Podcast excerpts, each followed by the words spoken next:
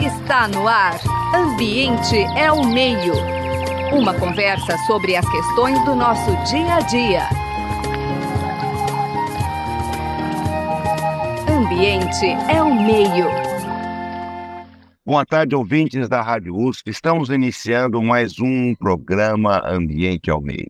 Hoje, com enorme prazer, muita expectativa, estamos recebendo o médico Cleiton de Carvalho Coelho.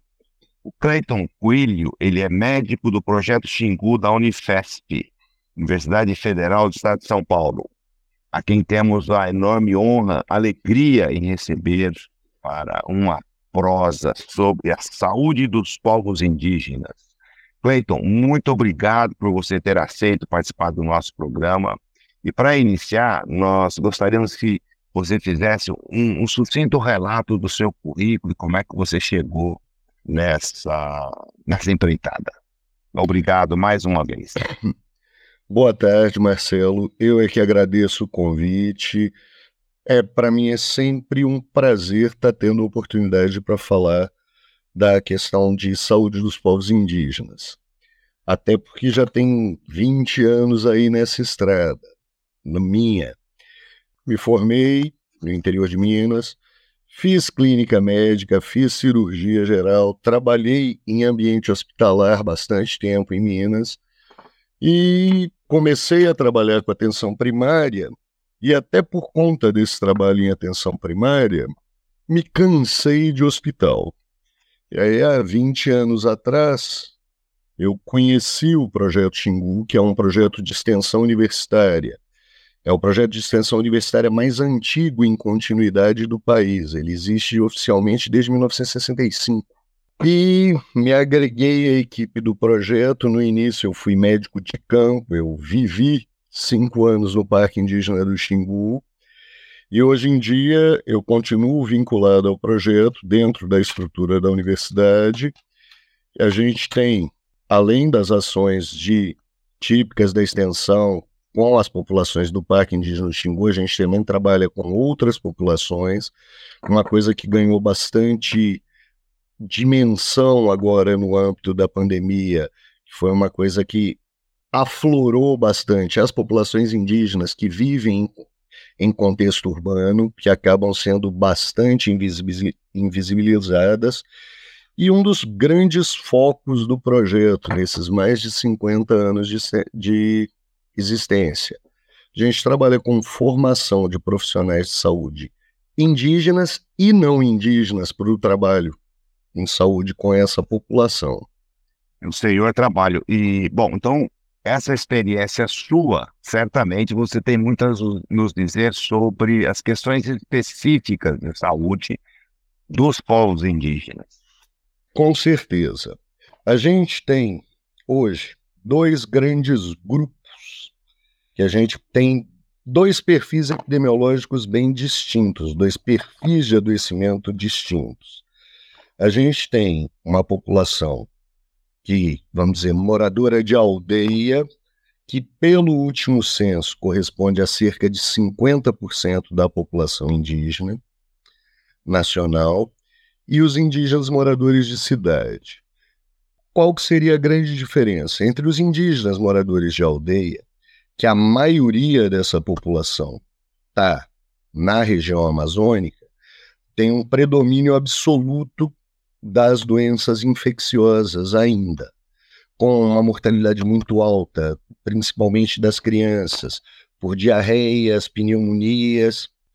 E os indígenas em situação urbana, eles têm um perfil epidemiológico que onde a gente já vê um predomínio das doenças crônicas não transmissíveis. Aí podem até virar, ah, mas está parecido com o da população em geral. Hum, não é bem parecido, apesar desse predomínio absoluto das doenças crônicas. Por quê? Historicamente, as populações indígenas que vivem em áreas urbanas, elas tendem a se inserir nesse contexto urbano de maneira extremamente marginal. E essas populações marginais, elas tendem a ter desfechos piores na saúde, apesar dos problemas de saúde serem relativamente comuns com a população não indígena, geralmente dificuldades de acesso a serviços de saúde, dificuldade de percepção.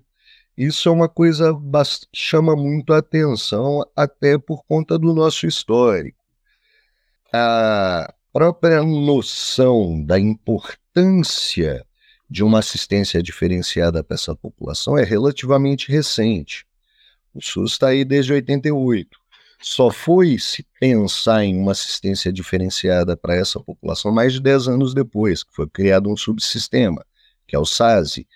E esse SASE, foi criado em 99, ele sempre focou na população moradora de aldeia, o indígena não fora da cidade.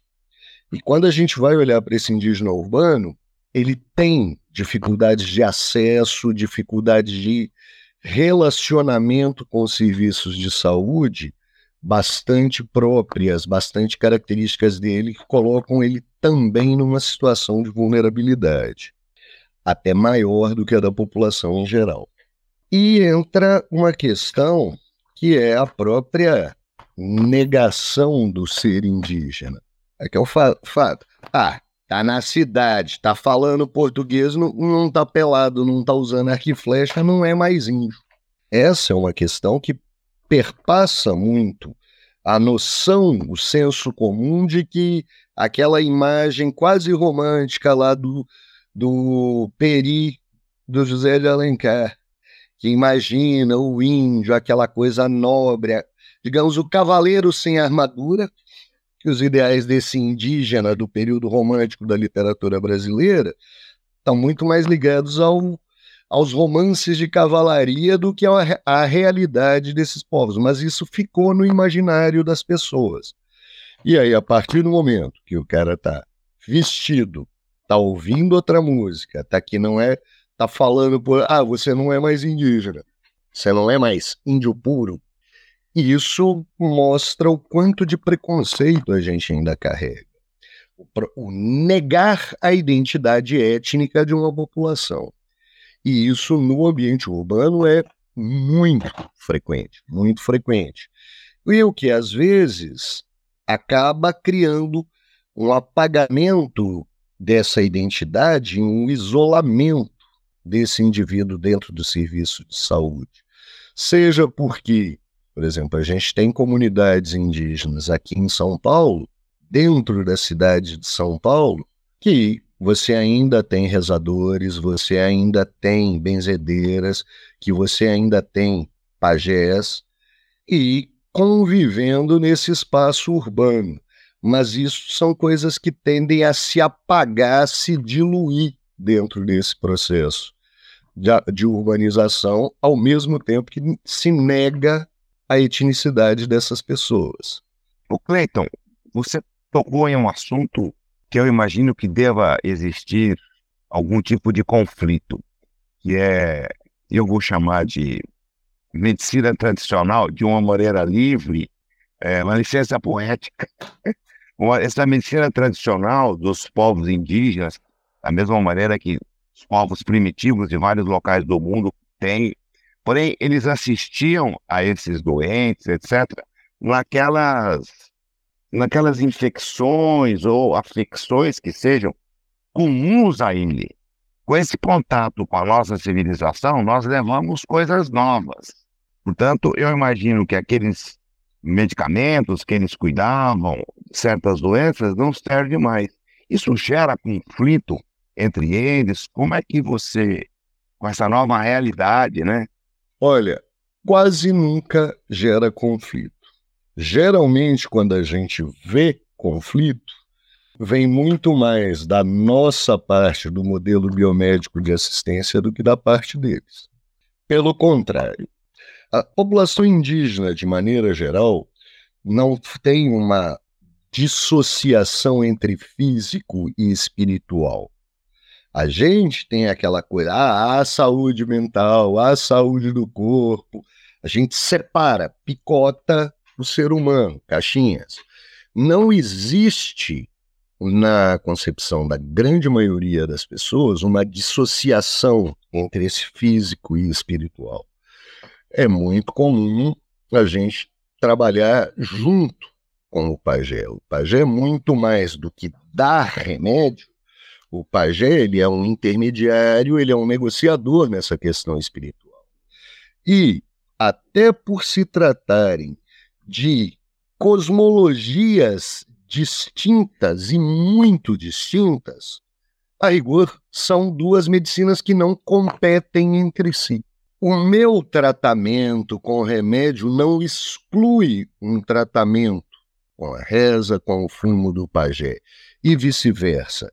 Pelo contrário, nesses quase 20 anos, de maneira geral, o que a gente observa é, são, inclusive, desfechos melhores quando a gente consegue conciliar essa, essas duas medicinas você vai ter pelo menos mais conforto, mais credibilidade do paciente sobre aquilo que está sendo feito. Então, não, não, não existe um conflito inerente à situação. Às vezes, as poucas situações que eu vivenciei conflitos e que eu presenciei conflitos tem muito mais a ver com a forma que a gente é formado dentro da medicina para encarar, centrar muito a atenção na doença, separando o indivíduo em caixinhas. Concordo, isso tem um espaço, é importante, mas existem outras questões que devem ser levadas em consideração. O bem-estar global do doente vai muito além do dar remédio. De maneira geral, uma das coisas que a gente observa muito, é uma coisa que é bastante comum nos cuidadores tradicionais, é justamente uma preocupação intensa com o cuidar de um doente. Esse cuidar é muito forte dentro do, da das diferentes medicinas tradicionais indígenas. Um pajé, ele não chega, olha um paciente, receita um regime, uma raiz, vira as costas e tchau. Pelo contrário, dependendo do diagnóstico dele, e tem diagnósticos do pajé, ele pode passar dias ou semanas ali do lado do doente. O que é importante nesses casos é justamente um diálogo e que, via de regra, nós profissionais de saúde não somos preparados para esse diálogo. É uma coisa que é, se a gente for olhar, uma das referências mais interessantes que a gente tem disso é uma fala do Capra, do Fritjof Capra, no ponto de mutação, que ele discutindo na nossa sociedade, ele discutindo o quanto o modelo biomédico eliminou curadores tradicionais que a nossa, tinha, a nossa sociedade tinha, mas ao mesmo tempo que ele invalida determinados conhecimentos tradicionais, ele não propõe nada para ocupar aquele espaço deixado. Essa dimensão do cuidado é um exemplo clássico. Ah, é o remédio, é o procedimento, é. Tá, mas e o tá perto, o conforto, a, a relação empática? Isso se perdeu. Então a gente nega o conhecimento tradicional, esse curador tradicional, mas também não, ao mesmo tempo que a gente nega essa validade, a gente não propõe nada que de fato ocupe esse espaço. A declaração de amor ao doente, não à doença, você acaba de fazer, né? Eu que sou paciente, não profissional da saúde, muitas vezes a gente acaba sentindo um distanciamento muito grande dos profissionais, quase que uma profissionalização, né, Cleiton? Deve ser muito interessante essa sua experiência em partilhar o doente com uma outra visão, etc. Muito rico, muito rico.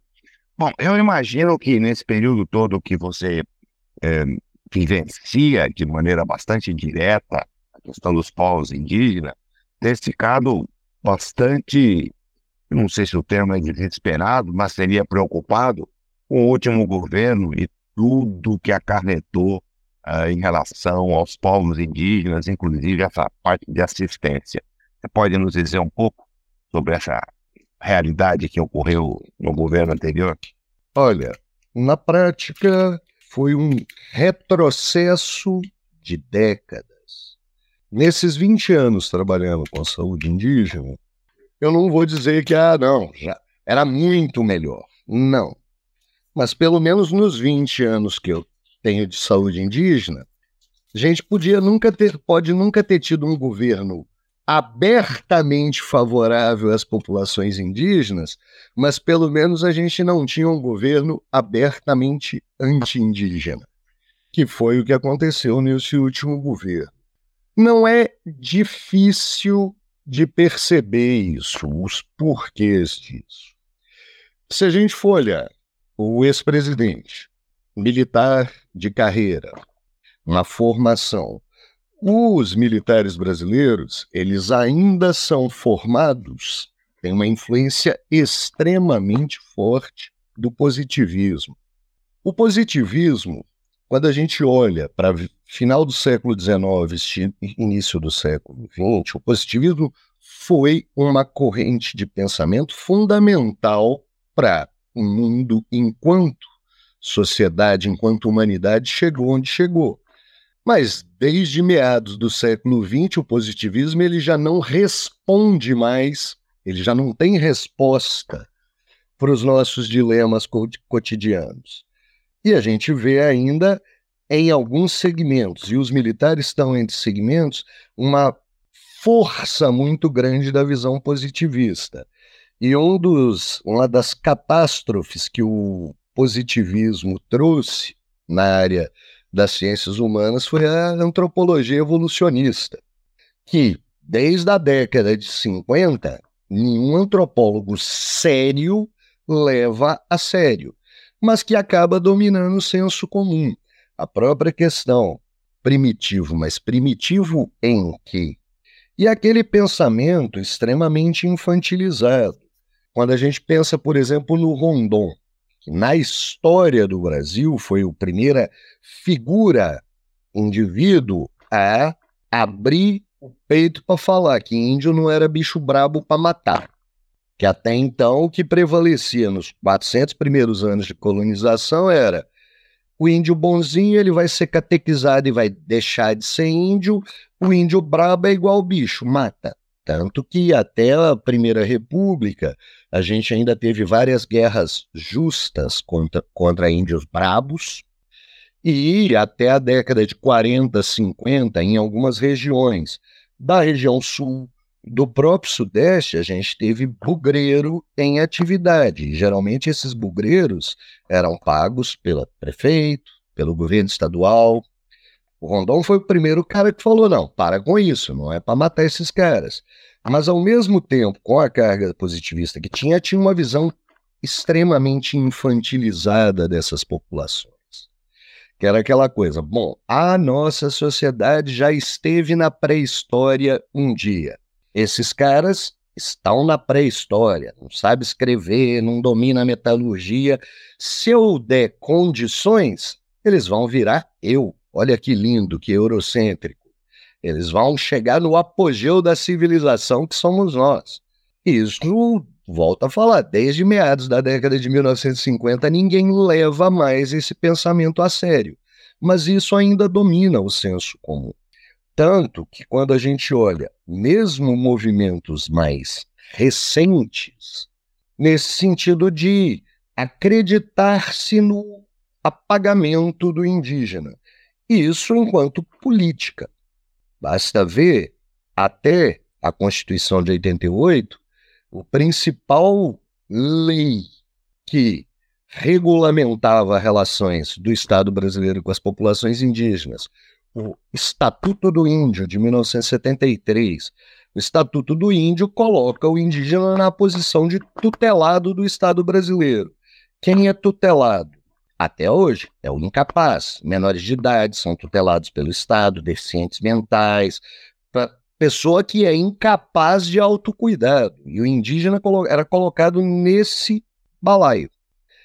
Ah, eu quero tirar a carteira de motorista. Não, você não pode. Na hora que você queria exercer cidadania, literalmente tá, você deixa de ser índio. Ah, você quer trabalhar, quer carteira assinada? Quer tirar carteira de motorista? Então você não é mais índio. Se você for índio, você é tutelado. Tem um paciente que eu acompanho aqui, ele é do sul da Bahia. Ele, uma das frases que sempre pesou bastante, que ele, quando ele me falou a primeira vez e que depois a gente já conversou bastante disso, ele falou que ele cresceu ouvindo dentro de casa o pai dele falar: fora de casa não fale que você é índio. Porque se você é índio, você passa a condição de tutelado, você perde cidadania. E aí houve, em vários momentos, apagamentos propositais. Se a gente olha que o Brasil tem censo desde a época do Brasil Império, nesses mais de cento e tantos anos de censo aí, que a categoria indígena passou a figurar de maneira efetiva no censo do IBGE 1990. Até 1990 não existia a categoria indígena no censo. E acabava que muitos indígenas eram registrados como pardos. Lembrando que, por questões demográficas, não vamos entrar, o pardo ele é contabilizado dentro da população negra. O indígena, ou seja, para todos os efeitos, cadê os índios? Eles não aparecem porque não são contados. Mesmo na questão saúde, o SINAM, Sistema de Informações de, de Agravos e, e Agravos, de notifica agravos Notificáveis, que é para notificar aquelas doenças de notificação obrigatória. Nos formulários do SINAM, a categoria indígena foi inserida em 2010. Até 2010, os dados de saúde sobre a população indígena eram bastante restritos e incompletos, porque no formulário não tinha espaço para você registrar isso. Então a gente vê um processo de invisibilização dessa população, de negação da identidade dessa população, que vem de séculos, de séculos. E, de certa maneira, os dados que o, a IBGE já liberou dos últimos censos, que muita gente assustou, porque mais que dobrou, praticamente dobrou a população de um censo, de um censo para o outro. E ainda assim, o de 2010 foi o primeiro censo que gerou uma publicação efetiva do IBGE, que foi o primeiro censo. Tá, teve o censo de 90, 90 sim, tinha a categoria indígena mas que não botava recenseador nas aldeias, não teve orçamento para botar. Então tá, tenho indígena, mas eu não estou indo aonde eles estão. O de 2000 começou a se desenhar um pouquinho essa história e efetivamente o primeiro censo que começou a ter uma presença maior de recenseadores, tanto principalmente na região amazônica, mas também nas zonas rurais, onde vários onde vários, uma componente importante da população indígena no sul, sudeste e nordeste vive, foi a hora que teve recenseador lá, foi o de 2010, porque até então, apesar da inclusão relativamente recente, efetivamente essa população não era buscada, investigada. Então a gente começa a ver surgirem aí dados são importantíssimos e que mostram, começam a dar visibilidade para essa população. Então, e a gente passa por um período que o que a gente viu, quatro anos de governo, negar o que está previsto na Constituição, que é o direito de autonomia e autodeterminação desses povos. A gente tinha um presidente que falava que ao índio quer A, B ou C. O não indígena afirmando o que, que eles querem. Isso é aquela coisa do positivismo, esse pensamento infantilizado. Acredito sim que um ou outro possa estar tá querendo uma caminhonete, um ou outro está querendo plantar soja. A nossa sociedade não é homogênea, por que, que eu quero que as sociedades indígenas sejam? Pelo contrário, que a gente percebe que Na maioria das sociedades indígenas, essa diversidade ela é bem-vinda, bem aceita. Eles não veem problemas em lidar com diversidade. Então, a gente teve um governo que, de novo, queria tolher a voz desses povos. Muito bem. Cleiton, é um prazer ouvir você falar com tanta, tanto conhecimento e paixão por esse processo todo dos povos indígenas. Né? Certamente te fez uma pessoa diferente, não apenas um profissional diferente, essa convivência, essa vivência com esses, com esses povos originários. Bom, o nosso tempo se esgotou, porém, eu adoraria ouvir de você um relato bem sucinto sobre as perspectivas. O nosso tempo se esgotou, viu, Cleiton? Mas eu não posso de deixar de perguntar para você, afinal, o que vem em relação à saúde dos povos indígenas, em relação a essa autodeterminação deles? Bem resumidinho. Bom, pegando um gancho, a gente saiu de um governo em que a saúde indígena estava altamente militarizada, com o coordenador, secretário especial de saúde indígena sendo um militar, na maioria dos 34 distritos sanitários especiais indígenas, militares na coordenação, para um indígena na Secretaria Especial de Atenção à Saúde Indígena. E as coordenações, em sua maioria, hoje ocupadas por indígenas. Então, pelo menos um passo mais perto de, da autodeterminação a gente está. A gente sabe, tem um governo que está com um discurso no executivo pró-indígena, o que é ótimo, volta a falar, é a primeira vez que a gente tem um governo assumindo isso como pauta, como programa de governo, mas a gente ainda tem um, um Congresso muito conservador, e a gente sabe que não depende só do executivo, não depende, mas eu acho que a gente está um passo mais perto dessa efetiva autonomia dos povos indígenas. Bom, infelizmente nosso tempo se esgotou. O programa Ambiente ao Meio teve o prazer de conversar, um grande prazer de conversar com o médico do projeto Xingu, da Unifesp, Cleiton de Carvalho, Carvalho Coelho, a quem agradecemos imensamente. Cleiton, eu também preciso e devo agradecer os trabalhos técnicos do Gabriel Soares, ele é que faz rodar nossas entrevistas, da Bia Pavan, da Paula de Souza, do Henrique, e eu, Marcelo Pereira e José Marcelino, agradecemos imensamente a sua participação. Muito obrigado, Cleiton. Obrigado, Marcelo. Obrigado, José Marcelino. Foi ótimo e a gente está aí à disposição. Sempre que quiser um bate-papo, a gente combina. Muito obrigado. Você acabou de ouvir Ambiente é o Meio. Produção e apresentação: José Marcelino e Marcelo Pereira. Música tema: Evandro Navarro. Sonoplastia: Mariovaldo Avelino. Ouça também este e outros programas em www.ribeirão.usp.br.